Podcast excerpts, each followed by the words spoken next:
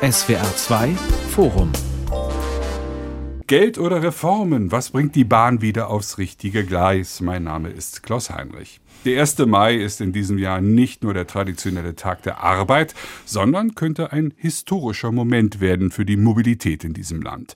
Am kommenden Montag kommt das Deutschlandticket zum Einsatz. Für 49 Euro im Monat können wir künftig nicht nur Busse und Straßen und Untergrundbahnen in unseren Städten und Landkreisen nutzen, sondern in ganz Deutschland und darüber hinaus im Regionalverkehr der Bahn. Viele werden den Feiertag nutzen, um Verwandte zu besuchen oder ins Grüne zu fahren möglicherweise zu viele wie einst beim 9-Euro-Ticket? Schafft die Bahn das alles überhaupt? Erleben wir nun einen Boom des ökologisch wünschenswerten öffentlichen Personentransports? Darüber diskutiere ich in diesem SWR2 Forum mit Corinna Budras. Sie ist Wirtschaftsredakteurin der Frankfurter Allgemeinen Zeitung hier in Berlin. Professor Dr. Thomas Ehrmann vom Institut für strategisches Management von der Universität Münster und Detlef Neuss. Er ist Vorsitzender des Fahrgastverbandes Pro Bahn. Herr Neuss, haben Sie schon ein Deutschlandticket? Ähm, ich habe es noch nicht, aber ich bekomme eins. Mein vorhandenes Ticket wird automatisch umgestellt und mein altes Ticket, die Chipkarte, die gilt also noch, bis ich das Deutschland-Ticket habe. Aber ich freue mich schon drauf. Was machen Sie da mit Ihrer Bahncard? Meine Bahncard, die nutze ich für den Fernverkehr. Ich bin ja in ganz Deutschland unterwegs und da fahre ich dann natürlich nicht ausschließlich mit dem Nahverkehr. Das würde viel zu viel Zeit in Anspruch nehmen. Von daher nutze ich die Bahncard eben für meine Fernverkehrskarten. Frau Buders, können sich die Bahnkunden auf das 49-Euro-Ticket vorbehaltlos freuen oder müssen wir wieder mit Überfüllung rechnen am 1. Mai? Freuen können sich die Bahnkunden schon, denn es wird jetzt deutlich einfacher und auch sehr preisgünstig. Ob man mit Überfüllungen rechnen muss, das werden wir sehen. Wir befürchten, dass zum Beispiel auf touristischen Strecken, wie zum Beispiel von Berlin zur Ostsee oder von Hamburg nach Sylt oder aber auch von München in die Berge, dass da möglicherweise die Züge gerade an den Feiertagen sehr voll werden könnten. Nach Möglichkeit sollte man dann vielleicht an einem anderen Tag fahren, aber in den Ballungsräumen, da kann es natürlich in den jetzt schon ohnehin überlasteten Linien auch zu Überfüllungen oder zu sehr starker Auslastung kommen. Und der Pendler, der vielleicht gewohnt ist, dann einen Sitzplatz zu bekommen, der bekommt dann vielleicht keinen mehr. Und das ist wiederum unangenehm und das möchte eigentlich niemand. Die Frage ging eigentlich an Frau Budras, deshalb stelle ich sie Ihnen auch nochmal. Womit rechnen Sie? Mit Ähnlichem? Ja, also letztendlich nochmal zurück zur Ursprungsfrage. Also ich finde, das ist auf jeden Fall ein Tag zur Freude, denn mhm. das ist ja schon ein wirklich großer Umbruch, der sich da Bahn bricht äh, im deutschen Tarifwesen. Äh, bis jetzt war ja alles wirklich viel, viel zu kompliziert und insbesondere hat man das natürlich gemerkt, wenn man über die einzelnen äh, Verbünde hinweg, Verbundgrenzen hinweg gegangen ist und gehen musste, ne? wenn man ein bisschen längere Strecken fahren muss oder vielleicht auch ein bisschen weiter pendeln muss. Also letztendlich wird es eine drastische Vereinfachung, übrigens auch eine deutliche Verbilligung. Das werden wir vielleicht nachher auch noch zu thematisieren. Ja, und was die Überfüllung Erfüllung der Züge angeht, ich muss sagen, da ist ja im Moment die Nachfrage doch etwas verhaltener. Es, wir sehen nicht den gleichen Ansturm wie auf das 9-Euro-Ticket und ich nehme deswegen auch an, dass sich das zumindest jetzt äh, vielleicht jenseits der einzelnen Feiertage, die jetzt Herr Neuss auch genannt hat, vielleicht noch nicht so wahnsinnig bahnbricht. Ich glaube, das ist eine Entwicklung, die langsamer vonstatten geht als im 9-Euro-Sommermärchen im vergangenen Jahr. Sommermärchen, Herr Ehrmann, Sie sind sicherheitshalber mit dem Fahrrad ins Studio gekommen, weil Sie der Bahn generell nicht vertrauen? Nein, nein, also ich fahre schon gerne Bahn, aber man ist ja wahrscheinlich auch als Dauerfahrer gewöhnt an all das, was da so passiert zwischen Signalstörung und Stellwerksausfall. Vielleicht kurz noch meine Einschätzung des 49-Euro-Tickets bin da etwas skeptisch, will jetzt nicht sagen pessimistisch. Also ich glaube auch, dass diese Kapazitätsprobleme nicht so riesig sein werden. Dass es einen Run gibt, wie beim 9-Euro-Ticket natürlich klar, es ist einfach 40 Euro teurer. Aber ich habe den Eindruck, dass dieses 49-Euro-Ticket kein Problem löst. Also weder geht es in die Richtung von Auto auf ÖPNV umzusteigen, noch hat es irgendeine Art von sozialer Wirkung, die sozusagen unterstützenswert ist. Also ganz kurz, die Vermutung ist, Herr Böttger und ich, wir haben da ein Papier mal aufgesetzt, dass die Leute, die am meisten davon partizipieren, die sind, die im Umland an den Schnellstrecken wohnen und das sind, da gibt es einen ganz klaren Zusammenhang, weil die Immobilienpreise mit ÖPNV-Anpassung steigen, die denen es gut geht. Und alle, die weiter weg wohnen, die also ihr Auto brauchen, die werden nicht durch eine Preissenkung sozusagen auf den nicht vorhandenen ÖPNV umgeleitet. Und ein letzter Punkt. Meine Frau und ich in Berlin, wir partizipieren auch an diesem 49-Euro-Ticket im Umweltticket. Also vielen Dank dafür, dass mir die Krankenschwester mhm. aus Brandenburg meinen ÖPNV verbilligt hat. Also ja. ich brauche es nicht. Danke. Ja. Wie sehen Sie das, Herr Neuss? Sie sind ja sicherlich ein Befürworter des 49-Euro-Tickets, aber sehen Sie auch, dass diese Lenkungswirkungen, die man sich manche davon versprechen, nicht eintreten können oder werden? Äh, die Lenkungswirkung wird sicherlich geringer ausfallen, als viele sich das erhoffen. Es werden immer noch weiter die Menschen mit dem Pkw zur Arbeit fahren, obwohl es mit dem 49-Euro-Ticket deutlich günstiger geht. Wer heute von Köln nach Düsseldorf äh, zur Arbeit fährt, der zahlt über 200 Euro, weil es also auch verbundübergreifend ja. ist. Und mit dem 49-Euro-Ticket wäre er dann natürlich viel günstiger dran. Und der tägliche Stau auf der A3 zwischen Köln und Düsseldorf ist auch nicht nicht so toll. Von daher wird es sicherlich auf solchen Strecken zu mehr Belastung des Bahnverkehrs kommen. Aber es gibt natürlich auch sehr viele Ecken, wo der Autofahrer sagt, das dauert mir alles zu lange. Da brauche ich ja doppelt so lange wie mit dem eigenen Pkw. Und diese Leute werden auch zu einem günstigen Preis nicht umsteigen. Das, mhm. was wir beim 9-Euro-Ticket erlebt haben, das ist beim 49-Euro-Ticket auch aus unserer Sicht nicht zu erwarten. Die Option gäbe es ja noch Park and Ride, also eine Kombination zu machen, Frau Bruders. Erwarten Sie da entsprechende Effekte? Wurde ja auch zart festgestellt in den Untersuchungen beim 9-Euro-Ticket, dass doch der eine oder andere Autofahrer mal das Auto zu Hause gelassen hat, aber ein Massenboom war es nicht. Wie wird es jetzt sein?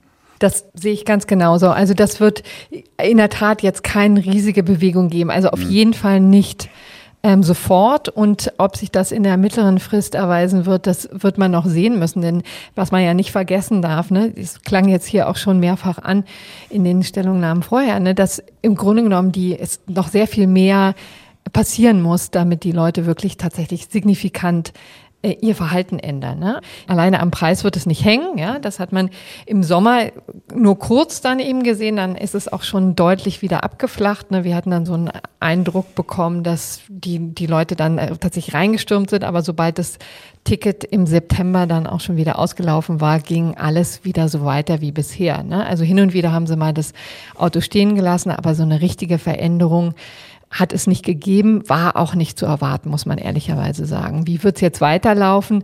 Naja, also wir haben es schon angesprochen. Es hängt natürlich auch viel am Angebot. Ne? Das Problem ist eben schlicht und ergreifend, das Auto ist unglaublich angenehm. Ja, es ist schnell zu erreichen, ist natürlich auch unglaublich teuer. Das muss man auf der anderen Seite sehen. Aber natürlich kann man da, wenn man nicht stundenlang im Stau steht, das vorausgesetzt, aber sehr schnell äh, von A nach B gehen und äh, in, vor allen Dingen in seiner Geschwindigkeit und zu den Zeitpunkten, die man braucht. Also da muss wesentlich mehr passieren, bis es tatsächlich zu einem Umschwung kommen kann, insbesondere was jetzt den Ausbau und das Angebot des öffentlichen Nahverkehrs angeht. Da muss ich noch in der Tat viel tun. Herr Ehrmann. Ich glaube, ein Problem mit dem 49-Euro-Ticket, das wird eigentlich nie diskutiert und das ist das Hinterbühnenproblem, dass das 49-Euro-Ticket ja wirkt wie ein Fallbeil auf die einzelnen Verbünde. Äh, wer partizipiert, sind die, die sozusagen an den Schnellbahnlinien im Umland wohnen. Und das bedeutet, dass eigentlich diese, Herr Neuss hat es erwähnt, 200 äh, Euro, die man dafür das äh, Verbundticket zahlt, dann zu 49 Euro runtergehen. Aber der Verbund hat auf diese 200 Euro, die er kassiert, hin investiert. Das heißt, diese Differenz entfällt. Und das ist bei ganz. Beziehungsweise die wird subventioniert, ne, vom Staat. Ja, Staat ja, ja, ja, ja, nee, das, da nein, kräftig hinzu. Nein, aber das ist, das Problem ist ja, Frau Butter ist genau, das Problem ist ja, dass eigentlich noch völlig unklar ist, wie die Differenz entsteht. Also wir hm. können jetzt sagen, es war der Preis davor und danach. Aber wir haben das mal so ein bisschen modelliert, Herr Böttger und ich. Also das ist alles da keine Begleitforschung, die den Namen verdient, sozusagen existiert arbeitet man mit den Preiselastizitäten. Die sind im Bereich so von 0,3 bis 0,5. Das heißt, auf 10 Prozent Preissenkung gibt es dann entsprechend nur 3-prozentige oder 5-prozentige Erhöhung der Nachfrage. Das heißt, die Einnahmenverluste werden dann eben schlichtweg auf diese Preissenkung hin kontingent sein. Und das macht es, ich sage es mal in Anführungszeichen, zu einer Lotterie. Also sind Sie hm. irgendwo da, wo Sie praktisch einen Preis haben, der ungefähr um das 49-Euro-Ticket ist, dann haben Sie richtig investiert. Und wenn Sie wirklich davor investiert haben, um diese Schnellbahn äh, besser in Schuss zu bringen, dann könnten Sie bestraft werden. Man weiß nicht letzten Endes, ich höre dann auch auf damit, weil das ist wirklich komplex, auf welche Parameter hin man diesen Defizitausgleich zahlt. Aber er kommt und man kann ihn jetzt noch nicht prognostizieren. Ich finde es relativ dramatisch, dass man gerade in dem Bereich, Sie hatten es angesprochen, Frau Butras, wo man investieren will und muss, jemandem, der schon investiert hat, sagt, also das war jetzt nicht richtig. Das finde ich wirklich so ex post so ein bisschen schwierig. Verkehrsminister Wissing hat ja vorgeschlagen, dass jeder Neuwagenbesitzer zusätzlich ein Deutschlandticket bekommen soll. Nützt das der Bahn oder der Autoindustrie, Frau Budras?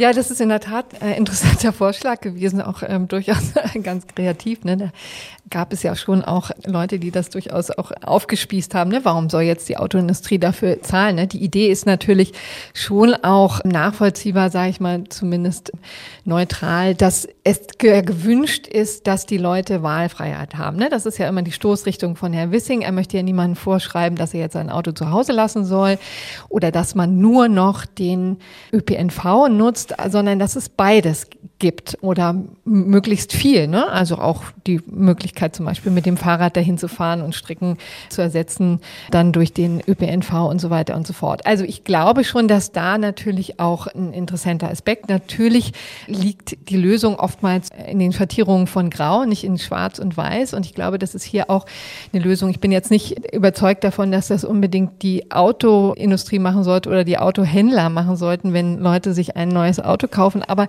die Arbeitgeber zum Beispiel sind natürlich auch eine Zielgruppe, die ich auch sehr gut nachvollziehen kann. Ne? Warum sollen die nicht ihren Mitarbeitern anbieten, dass die ja solche Tickets nutzen können? Diese Jobtickets gibt es ja schon auch in vielfacher Hinsicht, wird noch nicht so wahnsinnig umfangreich genutzt, aber die Hoffnung besteht schon und das kann ich nachvollziehen, dass das sich mit dem Deutschland-Ticket ändert. Also das ist so ein, ja, eine Veränderung in kleinen Schritten. Die Frage ist mhm. natürlich, wird das reichen. Bleiben wir mal beim ersten Schritt, nämlich bei der Einführung des 49-Euro-Tickets jetzt am 1. Mai, am kommenden Montag, kein neues. Sie haben ja auch kritisiert, dass es relativ unübersichtlich gewesen ist in den Buchungsvorgängen im Internet der Deutschen Bahn. Es ist unklar, mache ich jetzt Regionalverkehr, Fernverkehr, wenn ich das kombiniere, wie kriege ich den Hinweis, was die sinnvollste Kombination ist. Hat sich das gebessert nach Ihrer Kritik?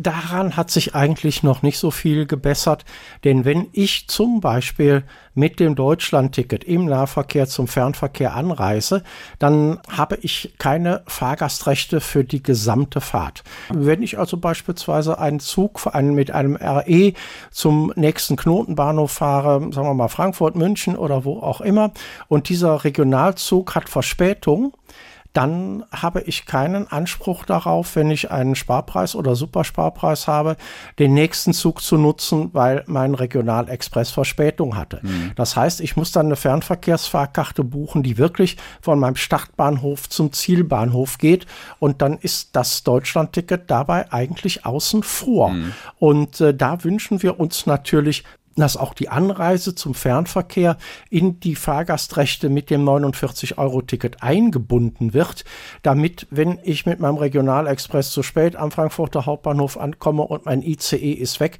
dann den nächsten nehmen kann. Das kann ich wirklich nur dann, wenn ich eine durchgehende Fahrkarte gebucht habe und dann nutzt mir das 49-Euro-Ticket, das Deutschland-Ticket in dem Zusammenhang gar nichts. Mhm.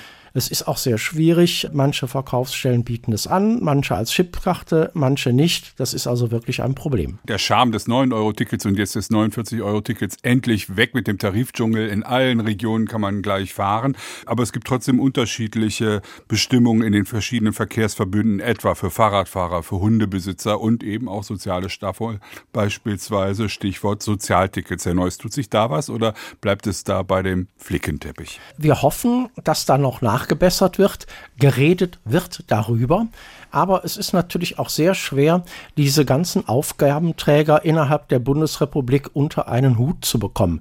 Bei den einen können sie einen Hund umsonst mitnehmen, wenn sie ihn auf den Schoß nehmen. In NRW können sie einen Hund grundsätzlich kostenlos mitnehmen und anderswo müssen sie für einen Hund auf jeden Fall einen Kinderfahrpreis bezahlen. Und da sehen wir schon, wenn sie dann eine Landesgrenze überschreiten, dann wird ihr Hund plötzlich zum Schwarzfahrer und das kann nicht sein. Das ist den Fahrgästen auch nicht wirklich zu vermitteln. Und Sozialtickets, Schülertickets, Studententickets und auch für Auszubildende, darüber muss man noch nachdenken. Was soll das kosten? Im Moment hat man natürlich auch noch die Möglichkeit, sein altes Ticket zu behalten, falls das kostengünstiger ist als das Deutschland-Ticket. Aber das ist alles noch nicht wirklich geklärt. In manchen Ländern sind auch die Jobtickets noch nicht wirklich abgewickelt. Da weiß man auch noch nicht so genau, wie sich das darstellt. Und äh, da sollte man schleunigst nachbessern, denn sonst äh, verstehen die Fahrgäste das System dann auch wieder nicht. Das heißt, so einfach, wie es auf den ersten Blick aussieht, ist es dann nachher im Detail auch wieder nicht. Ich glaube, Sie haben extrem gut auf den Punkt gebracht, was das Grundproblem auch mit dem 49-Euro-Ticket ist. Also wenn man jetzt davon ausgeht, dass Digitalisierung hilft, ich habe auf meinem Handy eine App, das ist eine Schweizer App, Fairtick, die gilt in relativ vielen Verbünden schon in Deutschland, die tarifiert Ihnen eine Reise von A nach B über C und D einfach durch zum günstigsten Tarif. Sie müssen sich um nichts kümmern. Das ist sozusagen die Lösung, die schon vorliegt. Und was Sie gerade beschrieben haben, ist eben diese Lösung, wo die Politik auf der Vorderbühne den Erfolg präsentiert und auf der Hinterbühne müssen Verhandlungen geführt werden, die jetzt einfach problematisch sind. Der ergänzende Punkt ist dann da nochmal, dass, das war ein Artikel in der FAZ bei Ihnen, Frau Budras, ja ein Vorschlag mit Digitalisierung gut zusammenginge, der sagt, wir laden den Leuten, ob mit oder ohne Sozialbonus, 50 oder 75 Euro auf ihr Handy. Und die können die dann im ÖPNV abfahren. Also die Beschreibung, die gerade nochmal gegeben wurde von all den Punkten, die es hakt, die liegen, glaube ich, nicht am schlechten Willen von Politik, sondern die liegen daran, dass Politik dieses Thema nicht lösen kann. Und ich denke, das Thema ist nur auf der Ebene von sozusagen Steuer- oder Sozialgutschrift plus dann irgendeiner App zu lösen, die das einfach macht, die es jetzt schon kann, die von Verbünden schon jetzt in Deutschland und weltweit genutzt wird. Geld oder Reformen, was bringt die Bahn wieder aufs richtige Gleis? Das fragen wir in diesem SWR2-Forum, denn die Bahn hat ja viele Probleme. Zu wenig Personal, zu wenig Geld und vor allem ein marodes Schienennetz, das sukzessive erneuert werden muss. Insgesamt 4200 Gleiskilometer in den nächsten sieben Jahren. Steht uns da, Herr Ehrmann, ein Bahnchaos bevor oder kann das mit Busersatzverkehr und Ausweichrouten einigermaßen gemanagt werden? Also das Bahnchaos kennen, glaube ich, all die Nutzer der Bahn und ich bin begeisterter Nutzer der Bahn tagtäglich. Also ich habe gerade am Dienstagabend wieder meine Fahrgastrechte-Geschichte äh, ausgefüllt. Man muss sagen, online geht es wunderbar. Also an alle Zuhörer, online ist wirklich eine tolle App.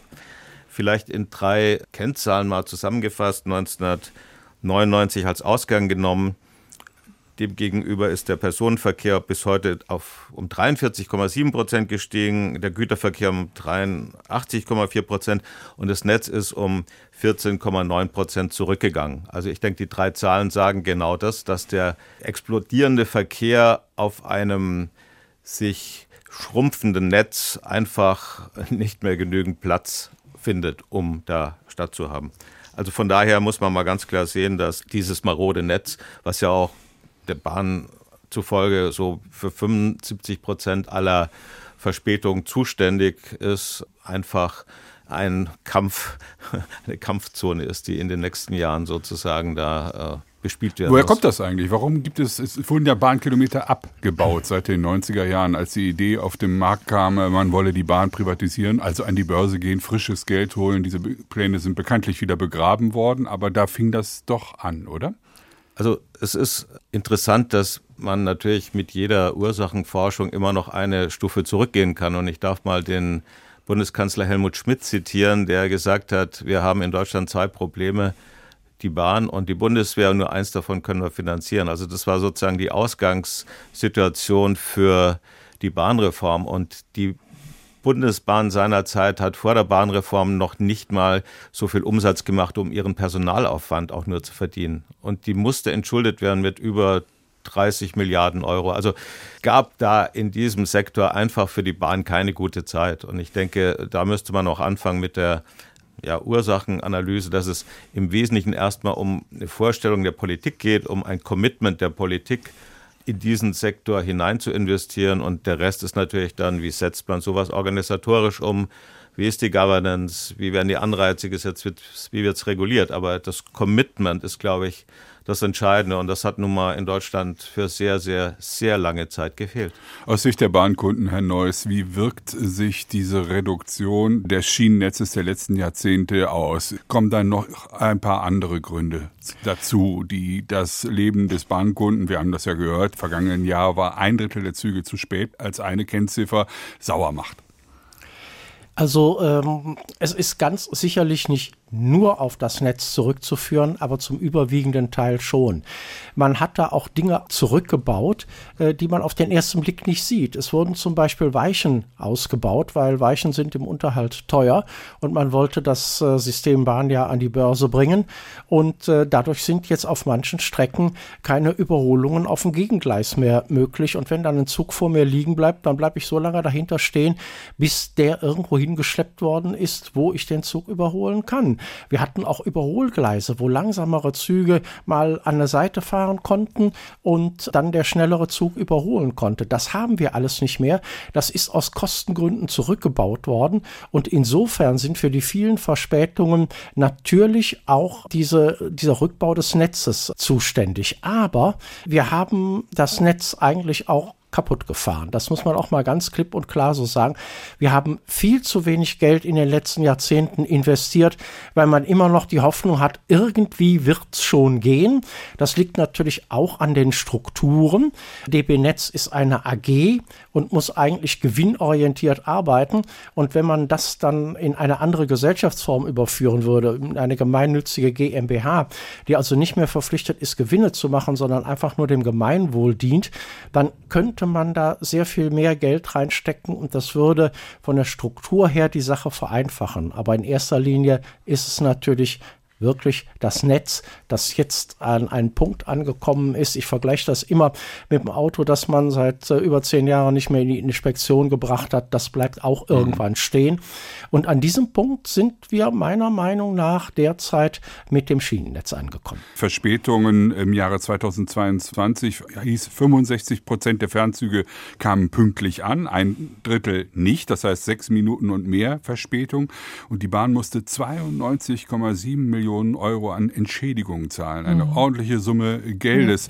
Mhm. Das wird sicherlich im Bahnetat drin sein, aber hm, können Sie sich vorstellen, dass irgendwann nochmal dieser berühmte Deutschlandtakt, wo alle 30 Minuten die wichtigen Metropolen verbunden sein sollen, dass der irgendwann kommt? Ja, also die Hoffnung stirbt zuletzt, ja. Herr Heinrich. Also ganz klar, weil natürlich da alle drauf hinarbeiten, aber es wird ein unglaublicher Kraftakt, ne? Und all das, was wir jetzt gerade gehört haben, treibt er mir die Tränen in die Augen, ne? Also das äh, letztendlich, was da in den letzten Jahrzehnten alles schiefgegangen ist, auch das Maß an ja, Desinteresse von Seiten der Politik und an wirklichen Sparkursen, die da gefahren wurden, das kann man sich heutzutage auch gar nicht mehr richtig vorstellen, erklärt sich auch wirklich nur durch einen drastischen Wandel jetzt Stichwort äh, Klimaschutz. Ne? Das ist einfach ohne die Bahn können wir nicht mehr, ist ganz klar. Deswegen muss jetzt in relativ schneller Zeit ziemlich viel ausgebügelt äh, werden, was in den vergangenen Jahren eigentlich alles schief gegangen ist. Ja, und jetzt kommt die Generalsanierung, immerhin jetzt mal eine Idee, ja, also nicht mhm. mehr immer nur Reparatur unterm rollenden Rad, wie wir es ja über die letzten Jahrzehnte immer wieder versucht haben, sondern tatsächlich jetzt mal rigoros eingegriffen in die Hochleistungskorridore in den nächsten Jahren. Also im Juli 2024 geht es los, ja, und das wird schmerzhaft, ne, für ja. die Kunden. Das kann man gar nicht anders sehen. Also mindestens fünf Monate Vollsperrung auf einer sehr zentralen Linie zwischen Mannheim und Frankfurt. Das wird wehtun. An Mit Schienenersatzverkehr ja. immerhin, aber der muss ja auch erstmal organisiert werden. An dieser Stelle im SWR2 Forum sollte ich doch darauf hinweisen, dass wir selbstverständlich einen Vertreter der Bahn eingeladen haben, aber leider konnte die Deutsche Bahn AG uns keinen Gesprächspartner für diese Sendung stellen. So ist es. Deshalb diskutieren wir in diesem Kreis. Und jetzt sind wir gerade schon ein paar Mal das Stichwort gefallen, Politik. Ich bleibe noch mal bei Ihnen, Frau Budras. Es gab ja jetzt gerade in der Süddeutschen Zeitung eine Suada von Holger Gerz, der gesagt hat, Schuld daran ist nur die CSU, weil die ja die letzten zwölf Jahre vor der Ampelregierung tatsächlich den Verkehrsminister gestellt hat. Da waren solche Koryphäen dabei wie Herr Scheuer oder Herr Dobrindt. Ist das wirklich so einfach, dass die Bundesregierung, die Politik als hundertprozentiger Eigner der Deutschen Bahn AG einfach zu wenig Interesse am Ausbau und Erhalt der Bahn gezeigt hat? Also da ist auf jeden Fall was dran, das kann man gar nicht bestreiten, denn die Fakten sprechen ja für sich. Ne? Der Bund muss eigentlich als Eigentümer, das gehört uns ja letztendlich allen. Ne? Wir sind ja die Steuerzahler, die da sozusagen die Anteile dran haben. Der Bundesverkehrsminister verwaltet das Ganze nur und die CSU hat in der Tat viele andere Interessen gehabt in den vergangenen Jahren. Ich möchte nicht sagen, dass da gar nichts passiert ist, aber na klar ist das Teil des Problems. Es wurde eigentlich nie richtig definiert, was eigentlich genau getan werden muss, was, wo die Schwerpunkte gesetzt werden sollen bei der Deutschen Bahn. Es gab eben viele lose Schleifen, die da auch nicht weiter aufgenommen wurden. Und darunter hat übrigens auch die Deutsche Bahn gelitten. Also ich fand zum Beispiel jetzt erst sehr interessant zu sehen, dass Herr Wissing, Bundesverkehrsminister Wissing, jetzt die äh, Zügel doch ziemlich eng angezogen hat und gesagt hat, also das machen wir jetzt mit der Generalsanierung in sehr engen Austausch mit dem Ministerium. Da wird ähm, sehr eng darüber gesprochen, wie das geplant wird. Da hat er auch ein deutliches Wort äh, mit zu sprechen.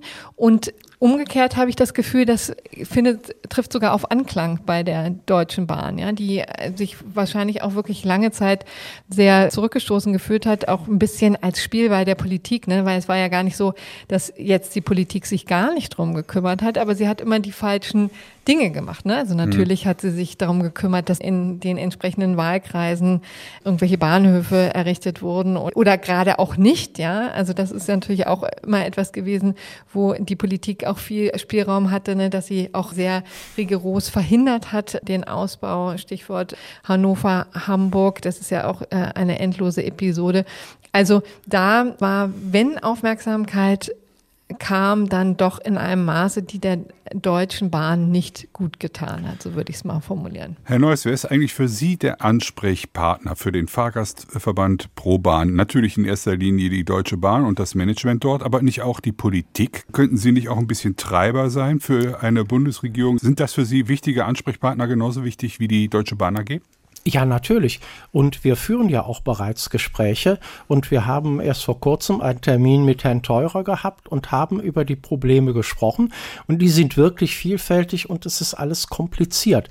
Vor allen Dingen, weil wir auch trotz Planbeschleunigung immer noch viel zu lange Zeiten haben, bis überhaupt so ein Planungsverfahren zu Ende gekommen ist und man anfangen kann zu bauen. Daran muss die Politik arbeiten.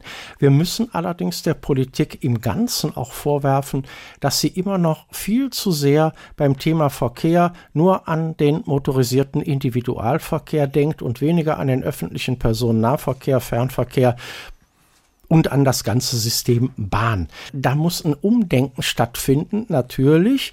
Auch das muss man dazu sagen. Der Politiker möchte wiedergewählt werden. Und wenn 80 Prozent seiner Wähler optimale Straßen haben wollen und sich für die Bahn nicht interessieren, dann wird der Politiker auch nicht hingehen und dann gegen seine eigene Wählerschaft agieren und das System Straße schwächen, um das System Bahn zu stärken. Das ist also eine ganz äh, schwierige Sache, auch für die Politiker. Und dann kommt natürlich noch dazu, eben weil sich die Politik viel zu lange, viel zu sehr mit dem motorisierten Individualverkehr beschäftigt hat, sind auch gerade in der Bundesregierung aus unserer Sicht viel zu wenig Leute da, die dieses System kennen, die genau Bescheid wissen und die auch genau wissen, was jetzt eigentlich gemacht werden muss, damit es besser wird. Was bringt die Bahn wieder aufs richtige Gleis, fragen wir ja in diesem SWR2-Forum. Und da gibt es jetzt auch auf der politischen Ebene Überlegungen, auch von der Opposition. Also CDU und CSU haben ein Modell vorgestellt. Sie wollen tatsächlich die Bahnstruktur, wie wir sie jetzt kennen, zerschlagen. Schienennetz, Bahnhöfe und Energie sollen vom Transport getrennt werden. Es gibt auch einen Gegenentwurf der Ampelregierung. Aber reden wir erstmal über diesen Entwurf. Herr Ehrmann, wie bewerten Sie den? Also jetzt muss äh, Vorsicht meine Worte leiten. Ähm, also nach zwölf, genau, Frau Butters, also nach zwölf Jahren CSU-Verkehrsministern mit so einem hm. Aufschlag zu kommen, das würde ich doch kühn nennen, um es freundlich zu formulieren. Also ich, ich würde da auch gern nochmal ein grundsätzliches Thema anschneiden. Wir haben diese Debatte ja wie jedes Sommertheater immer wieder hochkochen, also vertikale Separation versus Integration. Und das Spannende ist, dass neueste empirische Untersuchungen, also nicht neueste ideologische Überlegungen, sondern neueste empirische Untersuchungen sagen, vertikale Separation macht Sinn in einem System mit geringer Verkehrsdichte. Was ist das? Erklären Sie es mal kurz. Wenn, wenn Sie praktisch jetzt keinen Zugriff mehr haben von einer Bahnholding auf das Netz, ja. sondern Sie trennen das ja. Und vertikale Integration wäre das ja, dass man sozusagen aus der Bahnholding einen gewissen Zugriff auf das Netz hat. Dass mhm. es in einem Konzern unter Beherrschungsverträgen und mit Gewinnabführung läuft. So, also vertikal separieren, das ist ja gewissermaßen ein Vorschlag der Union, das ist auch von der Monopolkommission immer vorgeschlagen. Dagegen ist das jetzt vorhandene System in der vertikalen Integration und Empirie sagt da momentan dazu, dass das ein gutes System ist, wenn wir ein System mit hoher Verkehrsdichte haben. Ich glaube, für Deutschland kann man sagen, wir haben eine sehr, sehr hohe Verkehrsdichte. Also das ist die Empirie, egal wie ich es jetzt empirisch, ideologisch beurteile. Also das ist erstmal ein Punkt, den wir da akzeptieren sollten. Da wirkt noch Regulierung ein bisschen. Und deswegen wirkt es für mich, also dann in die zweite äh, Stufe reingehend, immer so ein bisschen mit dieser vertikalen Separation, als ob man der Deutschen Bahn oder der jetzigen Regierung noch einen mitgeben möchte. Also ich würde mhm. mich da schon positionieren wollen und denke, dass das, was die Ampel da im Großen sich überlegt hat, aus meiner Sicht durchaus Sinn macht. Jetzt geht es natürlich darum, das auszubuchstabieren. Aber ich denke, dass der Ansatz, die Struktur jetzt nicht gewaltsam sehr stark zu ändern und das alles Netz und die Transportsparten in einem Konzern zu belasten, durchaus Sinn macht, unter gewissen Voraussetzungen. Die können wir jetzt dann gleich noch diskutieren. Ja, ja. Da, bei der Ampel geht es um die gemeinwohlorientierte Infrastrukturgesellschaft. Das besprechen wir gleich noch. Bleiben wir jetzt erstmal bei der Strukturvorstellung der Union. Herr Neuss, Sie sympathisieren ein wenig damit.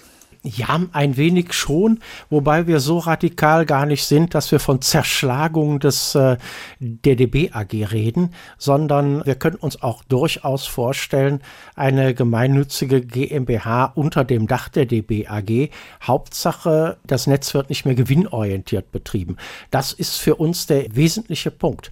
Und von daher können wir also den Vorschlägen der CDU auch etwas abgewinnen, aber wir sind da nicht so radikal und sagen, das Netz muss komplett aus dem DB-Konzern herausgenommen werden. Wir können uns auch eine andere Struktur vorstellen, wobei ich ganz ehrlich sagen muss, die Struktur kommt bei uns erst an zweiter Stelle, weil es für uns eigentlich irrelevant ist, in welche Struktur ich zu wenig Geld reinstecke.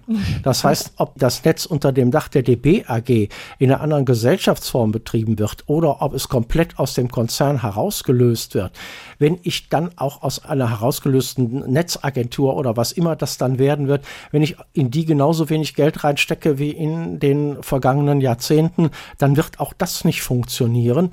Und entweder Struktur oder mehr Geld, diese Frage stellt sich uns nicht, weil wir brauchen beides. Es war ja der Finanzminister Wolfgang Schäuble, der in die LUF, also Liefer- und Finanzierungsvereinbarung, hineingeschrieben hat, dass die DB Netz jedes Jahr 500 Euro als Dividende ausschütten muss.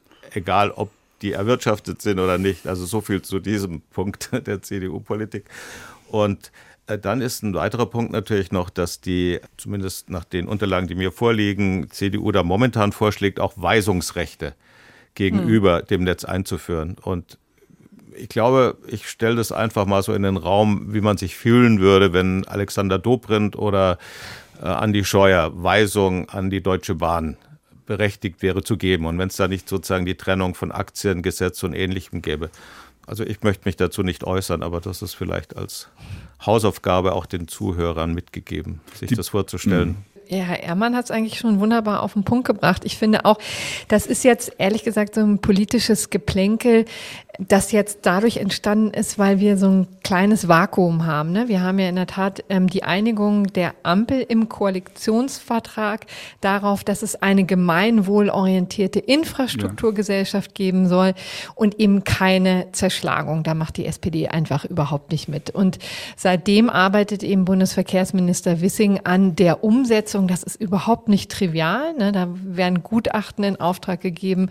Das wird genau geprüft und und muss dann gesellschaftsrechtlich auch umgesetzt werden. Und das soll schon zum 01.01.2024 greifen. So, und wir warten jetzt alle hier doch durchaus gespannt auf die Vorschläge, wie das genau aussehen soll. Ja, und die kommen im Moment noch nicht, womöglich eben, weil es sehr kompliziert ist, weil da viele Dinge zu bedenken sind. Aber in diese Lücke stößt jetzt tatsächlich die Union mit diesem doch sehr radikalen Vorschlag, der auch wirklich ehrlich gesagt vor allen Dingen unpraktikabel ist in dieser momentanen politischen Konstellation, auch in der Frage, dass wir doch wirklich sehr schnell was verändern müssen, tatsächlich auch an der Struktur des äh, Schienennetzes, also so wie das verwaltet wird. Herr Neuss hat es schon gesagt, eben nicht mehr als AG, sondern als gemeinwohlorientierte Gesellschaft, die eben nicht mehr jetzt äh, Gewinne ausschütten muss, sondern die ihre Gewinne oder das, was sie einnimmt, selber investieren kann in, das, in den Aufbau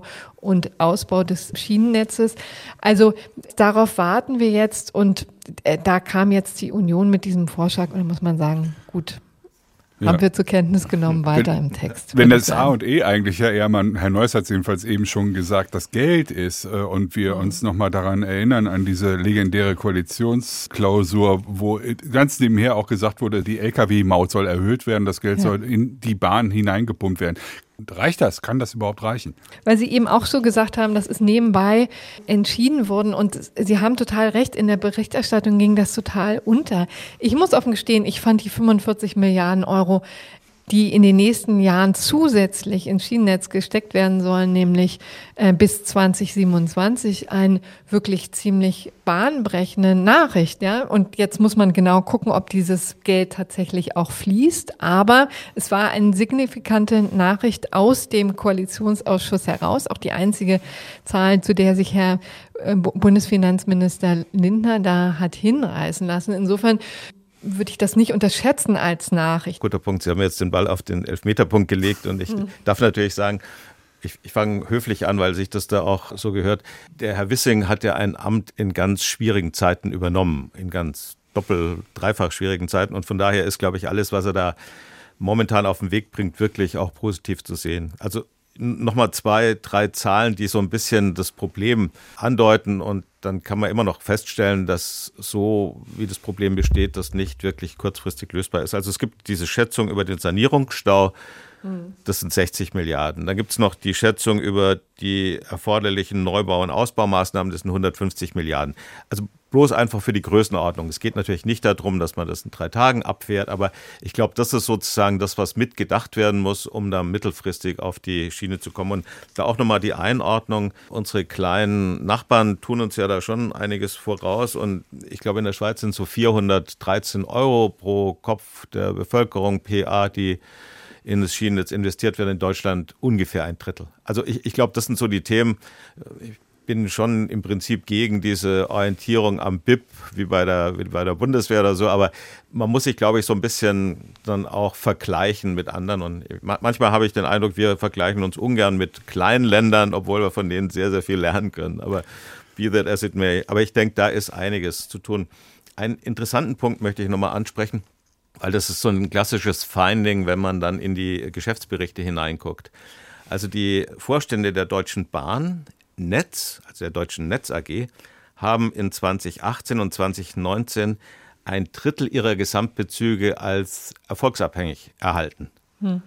Und das vor dem Hintergrund, dass ja die Bahn selbst und nicht das Ministerium oder BNetzA festgestellt haben, dass das Netz in sehr scheußlichem Zustand sich befindet gebe das auch mal so zur Diskussion frei. Ich fand den Punkt ganz interessant, weil man findet auch nicht richtig klar dann erläutert, worauf sich dieser Erfolg gründen soll. Also außer darauf, dass die Netz AG im EBIT alle anderen Sparten in der Summe überstiegen hat. Also praktisch die Agentur war im DB-Konzern, die zum Teil anderen aus ihren finanziellen Malesen helfen musste. Also das möchte ich auch mal so zum Besten geben, dass natürlich da man der Deutschen Bahn nicht wirklich was vorwerfen kann. Ja. Also man hat sie sozusagen mit diesem Handicap bepackt und die Netz hat sich als Monopolist aufführen müssen. Die Trassenpreise sind so kalkuliert, weil diese Zahlungen ja letzten Endes finanziert werden mussten. Kommen wir mal langsam in die Schlussrunde.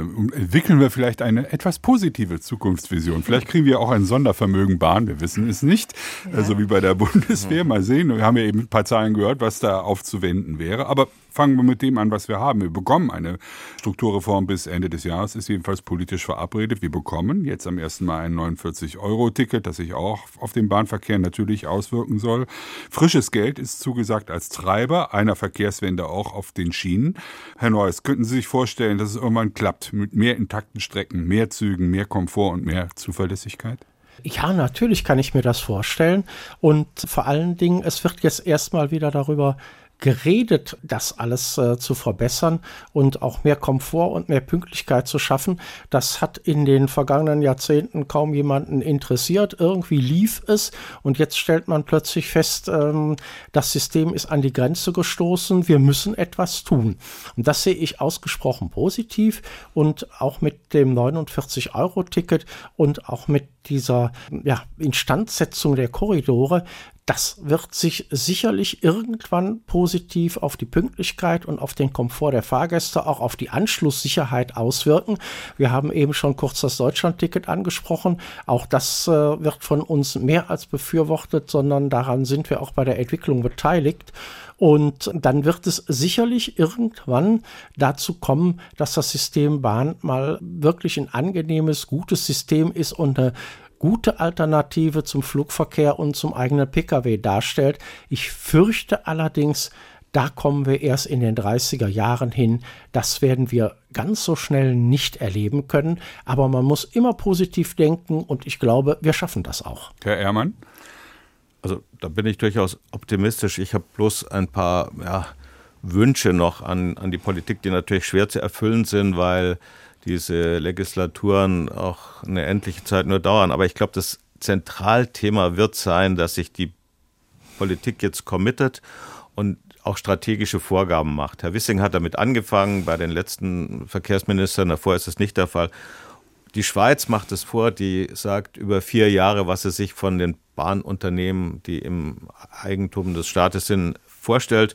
Und daraufhin kann man dann anfangen mit kritischen Erfolgsfaktoren und das dann runterbrechen. Also wenn ich ein Gemeinwohlziel oben habe, sagen wir mal, das ist das Transportvolumen mit ein paar anderen kleinen Zielen noch dran, aber dass einfach mehr Transport auf der Schiene erfolgt. Und dann muss es runtergebrochen werden in die Unternehmensziele. Die Kunden müssen dort besser repräsentiert sein. Das muss in die Managementziele rein. Also ich hatte ja gerade eben erwähnt, dass die Boni auf irgendwelche Erfolge kontingent gemacht wurden, aber man könnte es eben genau darauf kontingent machen, dass man sagt, das ist das Ziel, runtergebrochen auf die deutsche Netz. Und da gibt es die Kapazitäts- und sonstigen Belohnungen, wenn ihr euch da verbessert, im Rahmen des Möglichen, also nicht des Unmöglichen. Sie haben schon gesagt, wie viel da noch zu investieren ist. Also kurzum, wenn da einiges kommt, dann denke ich, kann die Bahn auch damit arbeiten und dann kann man sie auch da so ein bisschen mehr fordern. Was steht im Leitartikel in drei Jahren bei Ihnen, Frau Budras, nach der ersten Bilanz der Bahnstrukturreform? Was glauben Na, Sie? Werden Sie schreiben jetzt, dürfen? Ich hoffe, jetzt kommt der große Durchbruch oder jetzt ist der Durchbruch da. Ich glaube, ehrlich gesagt, drei Jahre, da würde ich Herrn Neuss auch recht geben, ist fast ein bisschen knapp, hm. das Zeitfenster. Und wir müssen einfach aufpassen, dass wir die ganze Nachfrage nicht verlieren auf dem Weg dahin. Es werden noch wirklich schwierige Jahre für die Bahnkunden. Das kann man nicht anders sagen. Das wird noch viele, viele Verspätungen geben, viel Frust, auch Zugausfälle und alles, was wir hier sehen. Ähm, es wird wahrscheinlich auch erst noch mal einen Ticken schlimmer, bevor es dann tatsächlich besser wird. Das ist ja immer das, was jetzt hier auch als Schlagwort die Runde macht. Ich sehe das ganz genauso.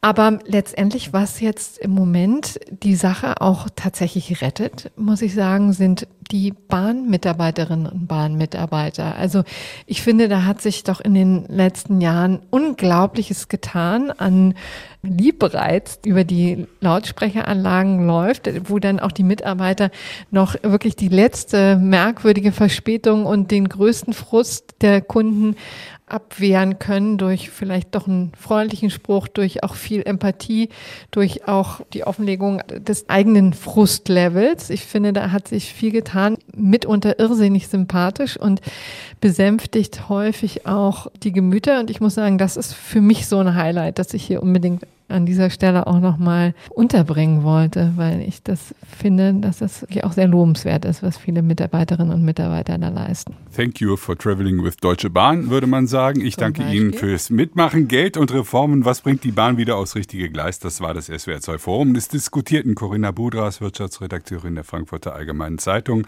Professor Dr. Thomas Ehrmann vom Institut für strategisches Management der Universität Münster und Detlef Neuss, er ist der Vorsitzende des Fahrgastverbandes ProBahn. Mein Name ist Klaus Heinrich.